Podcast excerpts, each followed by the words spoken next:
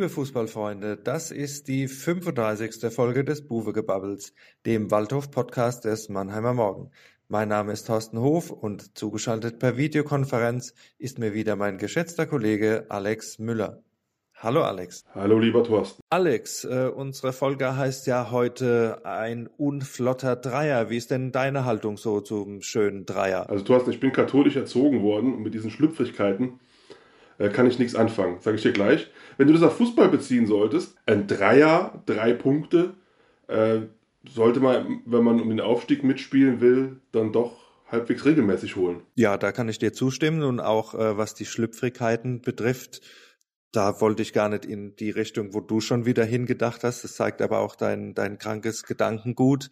Und, und äh, ja, also wir machen ja hier keinen Beziehungspodcast, sondern wir machen immer noch einen Fußballpodcast. Und da kann ich dir nur zustimmen, so ein Dreier hätte in der Tabelle auf jeden Fall gut ausgesehen. Was denn SV Waldhof betrifft und die letzten Spiele und vor allen Dingen das letzte Spiel jetzt äh, gegen Viktoria Köln und in unserer letzten Folge hatten wir mit Blick auf die ersten drei Spiele des Jahres, darunter waren ja zwei Heimspiele und äh, insgesamt ja eigentlich schon machbare Gegner, ja mindestens so von sieben Zählern geträumt. Jetzt sind es nur drei und die Rückrundenbilanz, da muss man immer das Magdeburg-Spiel ja mit einrechnen, fällt jetzt mit einem Sieg gegenüber drei Niederlagen jetzt nicht so berauschend spannend aus. Wir wollen heute mal ein bisschen gucken, ob es dafür Erklärungen gibt. Was fällt denn dir so als Erklärung ein?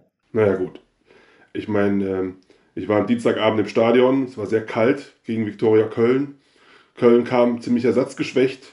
Köln hat zwei Verletzte gehabt, noch in der ersten Halbzeit, zwei Leistungsträger mussten runter. Und ähm, nach 90 Minuten steht da ein ganz großes Wort drunter, ernüchternd. 0 zu 1 verloren. War wahrscheinlich die schwächste Saisonleistung vom Waldhof. Hat so den Trend fortgesetzt. Ich fand, gegen Dortmund äh, war die Leistung noch okay. Da haben sie dann ziemlich unglücklich verloren, haben Elfmeter verschossen, Martinovic kurz vor Schluss und haben dieses, diesen 40-Meter-Heber da reinbekommen in der 90. Minute. Das kann man auch unter unglücklich verbuchen.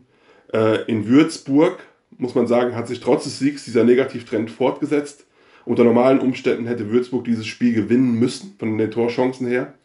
Äh, es war dann in der 90. Minute auch ein Klimpertor zum 2-1. Kann man sagen, gut, abhaken, drei Punkte geholt. Aber es hat sich dann fortgesetzt gegen Köln. Ähm, es war in allen Belangen wirklich ein, ein, ein, ein schwacher Auftritt. Es war, ähm, der Waldhof hat sich ähm, über 90 Minuten keine glasklare Torchance erspielt. Und das muss man sagen, sowas hat man in dieser Saison, glaube ich, noch nicht gehabt. Ja, ich habe es am Fernsehen gesehen, das äh, Köln-Spiel, auch Würzburg habe ich mir angeschaut. Ich war froh, dass ich zu Hause war und nicht noch zusätzlich frieren musste, weil das war dann schon ein bisschen, da ist einem äh, ab und zu eiskalt den Rücken hinuntergelaufen. Das erste Spiel Dortmund habe ja ich noch gemacht und da kann ich dir nur zustimmen, das war spielerisch war das äh, schon schon okay. Es waren Chancen da vor allen Dingen und das hatten wir jetzt zuletzt ja überhaupt nicht mehr, ja. Also gerade äh, das Köln-Spiel äh, der Schuss von Boyamba und, und dieser Kopfball von Kostli, das war's dann aber auch. Und sonst hatten wir eigentlich die, sonst haben wir immer drüber gejammert, dass der Waldhof zu wenig aus seinen Chancen macht. Diesmal war es nun so, dass erstmal überhaupt keine Chancen da waren und dass die sukzessive so ein bisschen auch abgenommen haben über das Würzburg-Spiel. Und das ist ja das, was ein bisschen bedenklich ist. Die Frage ist natürlich, ja, ja. Die Frage ist, wie gesagt, gibt's gibt's Erklärungen. Ich habe mir mal ein paar Notizen gemacht und geguckt. Wir hatten natürlich äh, ständig wechselnde Formationen auf wichtigen Positionen. Also das erste Spiel musste zum Beispiel aufgrund der Sperren äh, ohne Höger äh, absolviert werden. Lebo hat gefehlt. Insofern waren dann auch die offensiven Varianten nach vorne äh, überschaubar, was man da noch hätte einwechseln können. Gegen Würzburg hat sich die personelle Situation ja dann wieder verbessert, in Anführungszeichen äh, Bestformation oder, oder die Stammelf, würde ich auch sagen, wobei mir da ein bisschen aufgefallen ist, dass auch ein paar rausgefallen sind, so von der Leistung. Also Anton Donko hat mir jetzt auch in den ersten zwei Spielen nicht so gefallen. Ich glaube, dass er dann äh, gegen Köln nicht von Anfang an gespielt hat, war, war folgerichtig. Das ist das eine, was man so ein bisschen anführen kann. Jetzt haben gegen Köln Schnatterer gefehlt, das hast du schon gemerkt, würde ich sagen. Und äh, auch ein Verlat in der Innenverteidigung. Man muss sich da jetzt immer wieder neu formieren und auch äh, Alexander Rossipal, den wir sonst eigentlich immer sehr loben, hat glaube ich auch seinen nicht seinen besten Tag erwischt gehabt gegen gegen Köln. Ja, das äh, eine Tor, da lässt er sich schön, schön aus, aus, austanzen. Ja, und auch ja. auch so äh, die die Bälle nach vorne waren viel viele Fehlpässe dabei, viel zum Gegner. Also da vielleicht, wie gesagt, die personelle Situation, wobei das natürlich keine Entschuldigung sein darf, oder wie siehst du es? Also ich muss sagen, die, die, die Erklärung geht ja auch so ein bisschen in die Richtung, wie, wie sie Trainer Klöckner dann am Dienstagabend formuliert hat. Ich finde das ein bisschen dürftig, ehrlich gesagt, weil wenn man sich anschaut, gegen Viktoria Köln haben halt wirklich ganz, ganz grundlegende Dinge auf einmal nicht mehr funktioniert. Da hat das Passspiel nicht mehr funktioniert. Da hat das Positionsspiel nicht mehr funktioniert. Da, die Kompaktheit ist verloren gegangen. Es gab äh, die, die, das Offensivspiel wirkte völlig blockiert. Es, war, es, war, es war, waren keine Ideen da. Der Martinovic, können wir vielleicht gleich nochmal drüber reden. Ich weiß nicht, was mit dem passiert ist. Der hat Ende November noch in jedem Spiel um gefühlt zweieinhalb Tore geschossen und der, der, der bringt mittlerweile keinen Ball mehr an den eigenen Mann. Also es ist, ich finde, klar hatten sie Wechsel drin durch Sperren und so weiter und so fort, aber die Mannschaft, die sie dann jeweils auf den Platz gebracht haben, musste immer noch gut genug sein, um aus, aus diesen drei Spielen mehr Punkte zu holen. Das, das, das sehe ich schon so. Und dann äh, ist dann halt die Frage, das geht dann halt äh, schon ein bisschen mit dem Trainer nach Hause. Der wirkt ja jetzt auch ein bisschen angezählt.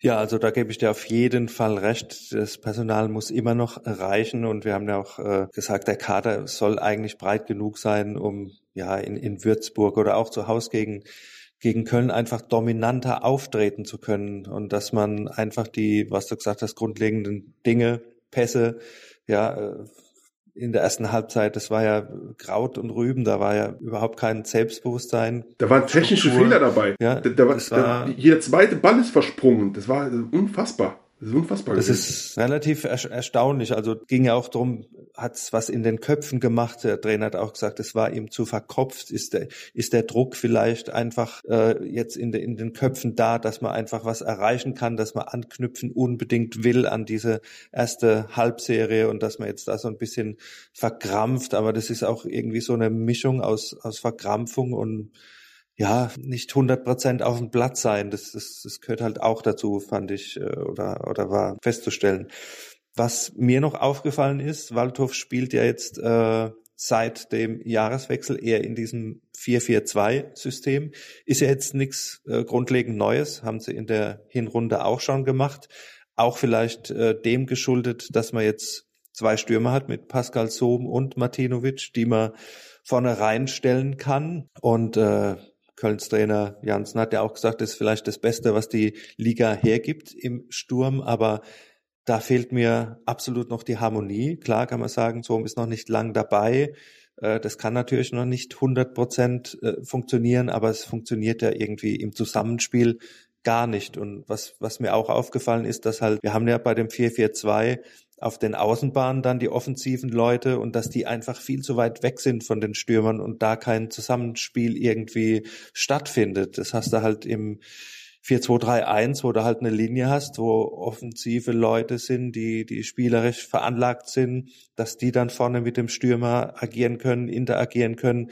Da hast du einfach mehr Bewegung drin gehabt und äh, das hat mir jetzt zuletzt auch irgendwie gefehlt. Dass die zwei in der Mitte eher defensive Aufgaben haben, ist klar, dass das nicht die kreativen Köpfe sind, die jetzt unbedingt die 30 Meter Pässe äh, in die Schnittstelle spielen. Aber das sind die Außen abgehängt, die kommen gar nicht ins Offensivspiel rein und deswegen haben wir zuletzt auch irgendwie keine Chancen gesehen. War so ein bisschen mein Eindruck auch, was das taktische Verhalten. Ja, stimme ich dir voll und ganz zu. Das, Im Magdeburg-Spiel, erinnerst du dich, hat, haben sie es auch schon gemacht, mit, damals mit Kostli vorne. Ähm, man, man, muss unterm Strich sagen, dass diese, diese Umstellung hat äh, nichts gebracht, bis auf Verunsicherung, so, wenn man, wenn man das mal so prägnant auf den Punkt bringen will. Ja, also es ist, äh, die, die Leistungen sind nicht besser geworden. Ich meine, das Ziel, wenn man jetzt einen wie Sohm hat, den natürlich auch spielen zu lassen, ist klar. Aber vielleicht müsst, könnte, müsste man sich dann halt auch im 4-2-3-1 eine, eine Lösung überlegen, wo dann halt Sohm den Stoßstürmer gibt und Martinovic vielleicht über den Flügel kommt oder wie auch immer. Aber so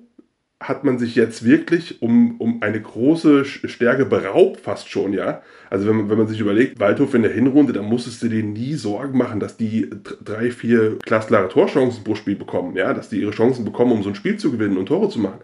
Und wenn man sich das jetzt gegen Viktoria Köln angeschaut hat, also wie gesagt, mein lieber Mann, das ist jetzt schon, äh, da, vorm Krise ist da noch äh, ein diplomatisches Wort für, was, was sie da gezeigt haben. Ja? Also, und vom Aufstieg, Thema Aufstieg in der Verfassung, braucht man da überhaupt nicht drüber zu reden. Also die müssen jetzt erstmal wieder sehen, dass die sich leistungsmäßig stabilisieren. Die brauchen, glaube ich, jetzt erstmal die nächsten Wochen auch gar nicht auf die Tabelle zu gucken, irgendwelche Rückstände nach oben oder was. Das braucht man sich, wenn man so spielt, muss man sich sowas gar nicht, äh, braucht man sowas sich gar nicht zu erlauben. Ja? Also das ist einfach so. Es geht jetzt einfach darum, dass diese Mannschaft mal grundsätzlich wieder in Schuss kommt. Das ist, das ist ja die große, die große Krux bei der Sache. Ja?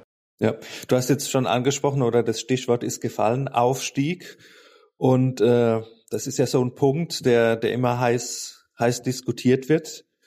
Die Vorgabe ist es ja, in zwei Jahren aufzusteigen. Und ich fand ganz interessant in der letzten Pressekonferenz vor dem Würzburg-Spiel, dass der Trainer da nochmal unterstrichen hat, nachdem die Frage kam, irgendwie haben die, denken die Spieler da jetzt vielleicht zu sehr daran. Da hat er nochmal deutlich gemacht, dass die Vorgabe des Vereins ja nicht der Aufstieg sei in diesem Jahr, sondern dass äh, die Mannschaft besser abschneiden soll als im Vorjahr. Das heißt also besser als Platz acht und das lässt so ein bisschen zwischen den Zeilen raushören, dass äh, er da so ein bisschen bisschen weggeht oder so eine, so eine Verteidigungshaltung schon ein bisschen einnimmt, weil es innerhalb des Vereins vielleicht doch Meinungen gibt, die sagen, wenn es möglich ist und vor der, vor der Winterpause hat es ja so ausgesehen, dass man tatsächlich oben angreifen kann, dass man es dies Jahr schon möglich machen soll. Ja. Und äh, also ich finde, find, das ist zu sehen, wie die, wie die, ja, wie die Ansprüche dann dementsprechend sind. Weil wenn der Anspruch formuliert wird, Aufstieg, und du hast jetzt so eine Tendenz, dann äh, werden wieder einige nervös werden da in den Führungszirkeln und dann könnte das, wie gesagt, bei einer Bilanz jetzt von, von ein, einem Sieg und drei Niederlagen, wenn das Spiel in Meppen umgeht, dann äh, wird die Diskussion da zunehmen, könnte ich mir vorstellen. Oder wie siehst du das? Da wird da wird's eng für ihn, ja. Das ist so. Man, äh, wenn man kurz auf die Personalie Klöckner eingeht, ähm, wir, wir, wissen ja, dass in den früheren Krisen in der Vorsaison hat, hat Sportchef Jochen Kienz meistens noch die Hand über ihn gehalten. Da, da gab es auch schon zwei, drei Phasen, wo er gewackelt hat. Und ähm, jetzt mit dieser Rückrundenbilanz ähm, wird es spätestens, wenn es in Mappen wieder so eine Leistung gibt. Ich meine, ich, ich finde, da geht es nicht immer nur um Ergebnisse. Man kann auch eine gute Leistung bringen und dafür zu wenig Punkte bekommen. Da, dann finde ich das nicht so schlimm. Aber wenn die Ergebnisse schlecht sind und die Leistungen auch immer schlechter werden, dann ist das natürlich ein Trend, der, der ein bisschen beängstigend ist. Ja? Und da muss jetzt auf jeden Fall die Trendwende her. Ich finde, zu dem Thema Zielsetzung, habe ich ja eben schon angedeutet, das ist natürlich sehr suboptimal. Wenn die Vereinsführung mehr oder weniger deutlich schon durchblicken lässt, äh, wir würden jetzt am liebsten schon diese Saison aufsteigen und der Trainer sagt, äh, die Vorgabe ist ja eigentlich die, dass wir äh, uns nur verbessern müssen. Vorher Platz 7, jetzt, das heißt also irgendwo da im, oben mitspielen, aber das Ziel Aufstieg äh, würde jetzt nicht mitgehen. Das ist natürlich äh, vor allem wenn das dann öffentlich verhandelt wird, ist das natürlich nicht gut. Das, also, da sollte man normalerweise mit einer Zunge sprechen bei der Zielsetzung für die Saison. Jetzt äh, wurde auch Hanno Balic gesehen auf der Tribüne am Dienstagabend. Muss man das überbewerten oder hat er einfach mal Freizeit gehabt und ist von Bensheim darüber gefahren? Also ich würde das jetzt vielleicht nicht überbewerten. Ich meine, der Hanno wohnt ja bekanntlich in Bensheim, ist nicht so weit. Er hat ein bisschen Zeit gehabt, wollte ein bisschen frieren und hat sich dann mal ins Stadion gesetzt. Ähm, ja, natürlich, so ein Name ist natürlich dann immer sofort im Gespräch. Das ist ja klar. Ich meine, der ist eine, eine, Wald, eine Waldhof-Ikone. Äh, der ist jetzt im Nachwuchsbereich des DFB angestellt, hat mittlerweile ja seinen Fußballlehrer gemacht. Ich würde das nicht überbewerten. Also es ist nicht so, sagen wir mal, so Peter Neururer-artig, äh, ich gehe jetzt mal dahin, setze mich auf die Tribüne, da wo irgendwo ein Trainer wackelt. Also so würde ich das jetzt äh, garantiert nicht sehen. Ja. Aber du würdest nicht abstreiten, dass wir ein Thema eventuell kriegen würden, wenn das Spiel in Meppen auch von der Leistung, jetzt lassen wir das Ergebnis mal beiseite, wenn das von der Leistung keinen kein Trend nach oben zeigt, was jetzt zuletzt ein bisschen in die andere Richtung gegangen ist. Da bin ich, da bin ich mir sehr sicher sogar. Ähm, da bin ich mir sehr sicher sogar. Und dass Hanno Balic da ein Kandidat sein könnte, also wenn du mich persönlich nach meiner Meinung fragst, Ähm, ich halte auf den relativ große Stücke als Typ, wie der so als Typ rüberkommt. Und ähm, als Trainer ist er natürlich bis auf diesen Nachwuchsbereich äh, DFB, wo er auch Assistent immer war, noch relativ unerfahren. Aber er hat halt dieses Waldhof-Gehen. Natürlich würde so einer dann auch äh, gewissen Thema werden. Ja, das wären wir schon bei dem Spiel in Meppen jetzt am Sonntagnachmittag. Äh, der SV ist jetzt zuletzt auch so ein bisschen gestoppt worden, was seinen Höhenflug in der Hinrunde betrifft. Äh, 0 zu 4 beim FCK, dann 1 zu 3 gegen Zwickau. Das Spiel gegen Ferl können wir jetzt nicht mehr berücksichtigen, weil wir früher ein bisschen aufnehmen, den Podcast. Dann fällt jetzt FCE lang mit dem Achillessehnenriss aus. Also auch eine Mannschaft, die jetzt eher schlecht aus den Startlöchern gekommen ist im Winter. Und äh, aber es wird äh, auf jeden Fall ein ekliges Spiel. Wer die Arena dort kennt, wer die äh, den Untergrund da kennt, die klimatischen Bedingungen im Moment, das erinnert mich so ein bisschen an das Spiel im Vorjahr. Kalt, neblig, zwei Verletzte hinterher. Äh, ja, da hat der Waldhof keine guten Erinnerungen. Das wird wieder so ein Kampfspiel und äh, da muss die Mischung dann stimmen, die, die Einstellung muss absolut stimmen und der spielerische, ja, der spielerische, die, die Leichtigkeit muss schon wieder, wieder ein bisschen herkommen, damit es was werden kann. Ja, ich meine, wollen wir mal mit Floskeln anfangen? Also, ja, gerne. Der, der, der Trainer sagen dann immer, so, jetzt müssen wir erstmal wieder die Basics hinkriegen über den Kampf ins Spiel. Das ist ja dann das, was dann immer so erzählt wird, aber natürlich ist da auch was Wahres dran. Die müssen natürlich jetzt erstmal wieder schaffen, dass die, dass die grundlegend mal wieder eine gewisse Stabilität in die Mannschaft bekommen. Und dann, wenn die Stabilität hast, dann die, die, die ganz hohe Schule ist dann die Leichtigkeit der Offensive dann obendrauf zu setzen. Ja? Aber ich glaube auch, äh, ich erwarte da auch, obwohl das ja tabellarisch fast ein, das ist ja ein Spitzenspiel, aber äh, Fans, die so ein bisschen auf Feinschmeckerfußball äh, stehen, die sollten da vielleicht am Sonntag nicht unbedingt zugucken, weil ich glaube, da wird es, wie du das schon angedeutet hast, 5 Grad stürmischer, Re äh, stürmischer Regen von der Nordsee kommt es ein bisschen rüber und dann ähm, wird es darum gehen, da irgendwie mit Mentalität dagegen zu halten. Und äh, ja, und dann wird man perspektivisch dann äh, wieder sehen müssen, wieder auch fußballerisch in die Spur zu kommen, was man ja äh, wirklich verloren hat, stand Victoria ja, also. Wird, wird auf jeden Fall ein Charaktertest für alle Beteiligten, gehe ich mal davon aus. Wir haben dann jetzt wieder Schnatterer und Verlat dabei. Macht dir das ein bisschen Hoffnung? Ja, auf jeden Fall. Natürlich, das sind, das sind natürlich zwei Ausnahmespieler für die dritte Liga. Ähm, der, der, gestern hat der Alex Rossipal die, die Standards getreten, da hat man dann schon den Unterschied gesehen. Beim Schnatterer funktioniert ja auch nicht alles, aber äh, wenn der in der Ecke reintritt, da ist es dann halt schon äh, ein bisschen anderes äh, Level, ja. Und äh, Verlat als, als, als Stütze in der Hintermannschaft, ja, braucht man. Und dann muss man halt sagen, dann sind bis auf äh, Joscha und Neuzugang Butler hat dann Glöckner auch die volle Kapelle und dann kann auch diese Ausrede mit äh, Umstellung und so, die zieht dann halt auch nicht mehr. Also ich meine, es, es, ist ja relativ selten, dass du ähm, Beginn der Rückrunde alle Leistungsträger an Bord hast, niemand verletzt und so weiter und so fort. Ja, also da kann man dann halt auch nicht sagen, wir mussten jetzt umstellen. Also da, da muss er dann liefern, das ist klar. Also doch zuschauen, weil das, ich denke, das ist ein sehr interessantes Spiel, einfach ja, um zu sehen, wie gesagt, wie da nur jetzt die, eine Re nur, nur die Fußballästheten. Es ging mir ja, irgendwie, also die Waldhof-Fans, die sollten da auf jeden Fall zu, äh, zuschauen und auch alle, die sich sonst so für Fußball interessieren, weil da wird, da wird's schon, da wird's zur Sache gehen, ja, da wird's zur Sache gehen. Das, da, da bin ich mir sicher. Also, da sind wir auf jeden Fall mal gespannt, wie es äh, weitergeht. Kommen wir jetzt noch abschließend zu unseren drei Fragezeichen.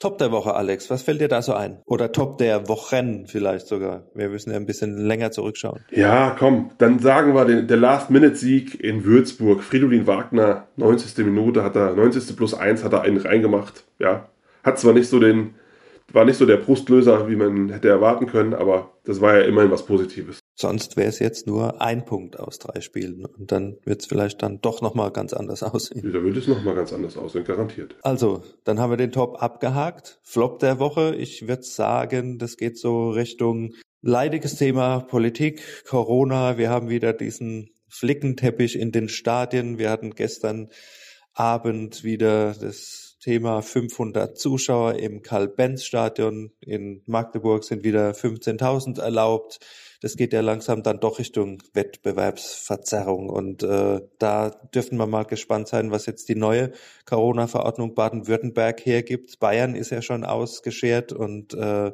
erlaubt jetzt, glaube ich, maximal 10.000 Zuschauer bei einer Auslastung von 25 Prozent. Das wäre doch äh, eine Marke, mit der man zumindest mal arbeiten könnte. Oder wie siehst du das? Ja, ich muss sagen, ähm, ich habe diese Corona-Maßnahmen sehr lange verteidigt, aber ich kann auch verstehen, dass das Unverständnis jetzt wächst. Also gerade was dieses Thema angeht, ähm, Fußballfans in den Stadien, wenn, wenn man sich anschaut, dass, äh, dass teilweise indoor mehr Leute erlaubt sind bei, äh, bei, bei Konzertveranstaltungen als draußen im Stadion, das muss man jetzt wirklich nicht mehr verstehen. Und dass es äh, weiterhin unterschiedliche Regelungen von Bundesland zu Bundesland gibt, meine Güte, zwei Jahre Pandemie, da müsste man irgendwie ein bisschen besser aufgestellt sein, ja. Äh, ich finde auch, was du angedeutet hast, wenn jetzt vor, allem für die dritte Liga, wenn, wenn man sagen würde, ein Viertel, 25 Prozent lässt man rein, dann reden wir beim Karl-Benz-Stadion von so einer Größenordnung knapp 6000 Leute. Das ist absolut vertretbar. Da finde ich, äh, da ist auch kein großes Infektionsrisiko und du hättest halt diesen Vorwurf, der ja im Raum steht und der auch nicht ganz von der Hand zu weisen ist, der Wettbewerbsverzerrung, den hättest du dann halt auch beiseite geschafft. Ja, also auch für mich absoluter Flop, dass es da nicht vorangeht und ich habe auch so ein bisschen das Gefühl, dass man halt weiter am Fußball so ein bisschen Exempel statuieren will. Da wirkt immer noch das Spiel Köln mit seinen 50.000 Zuschauern irgendwie ein bisschen nach, wo man einfach auch mal, ja, es ist halt einfach viel Symbolpolitik dabei, die jetzt vielleicht nicht immer bis zum Ende gedacht ist und äh, man sagt dem Fußball zwar immer zu, er hat eine Sonderrolle, aber im Moment ist er so ein bisschen der, der in den Arsch gekniffen ist, glaube ich, bei der ganzen Sache. Ja, ist so. Also ich meine, im Moment wird, ist, wird, wird der Sport verglichen mit anderen Bereichen eher benachteiligt. Das muss man halt klar sagen. Ne? Gut, da machen wir auch ein Häkchen dran. Flop der Woche und jetzt noch das Kuriosum der Woche. Du hast dich ein bisschen als Statistiker hervorgetan, habe ich gelesen die Woche. Ja, ich, ich, hatte ja immer den Eindruck, dass äh, den, den ersten FC Kaiserslautern, dieses 0 zu 0 gegen Waldhof, wo sie damit zwei Mann weniger diesen Punkt verteidigt haben, dass die danach so ins Rollen gekommen sind. Und ich habe mir das jetzt mal genau angeschaut. Und jetzt Quizfrage an dich. Was meinst du denn, wie viele Punkte hat der, SV, äh, der 1. FC Kaiserslautern im Durchschnitt seit dem Spiel, gegen, seit dem Derby gegen Waldhof geholt? Ja, so vom Gefühl her meint man ja, die verlieren überhaupt nicht mehr seitdem. Ich würde mal sagen, fast, fast über zwei, ja. Also sollte zwei, zwei plus. Sie haben 2,36 Punkte geholt. 2,36.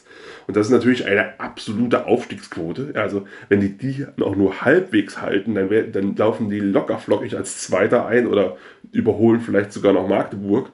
Und dann muss man dann halt auch wiederum sagen, da hat der Waldhof halt äh, beste Aufbauarbeit bei, den, bei, bei, ihren pfälzischen Freunden äh, geleistet. Oder? Also das bei seinen pfälzischen Freunden geleistet. Also das ist halt ja, das tut dann für jedem Waldhof-Fan im Nachhinein äh, weh. Übrigens, Ende Februar ist ja äh, Derby. Also, wenn das wirklich der Wendepunkt gewesen sein sollte für den FCK in dieser Saison und äh, die da hochgehen, dann äh, ja, wird das auch noch ein bisschen in den Köpfen bleiben. Könnte ich mir vorstellen.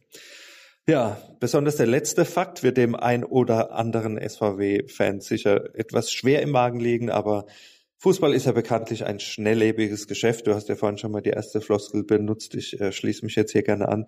Und vielleicht sieht die Welt in zwei Wochen ja schon wieder ganz anders aus. Dann sind wir am 9. Februar nach dem Heimspiel gegen Viktoria Berlin zurück.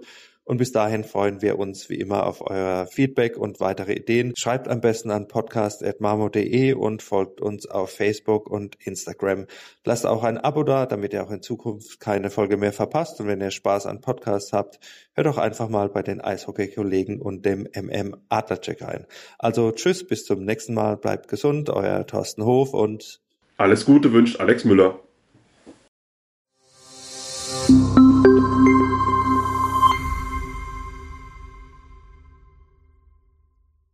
Ein Podcast des Mannheimer Morgen.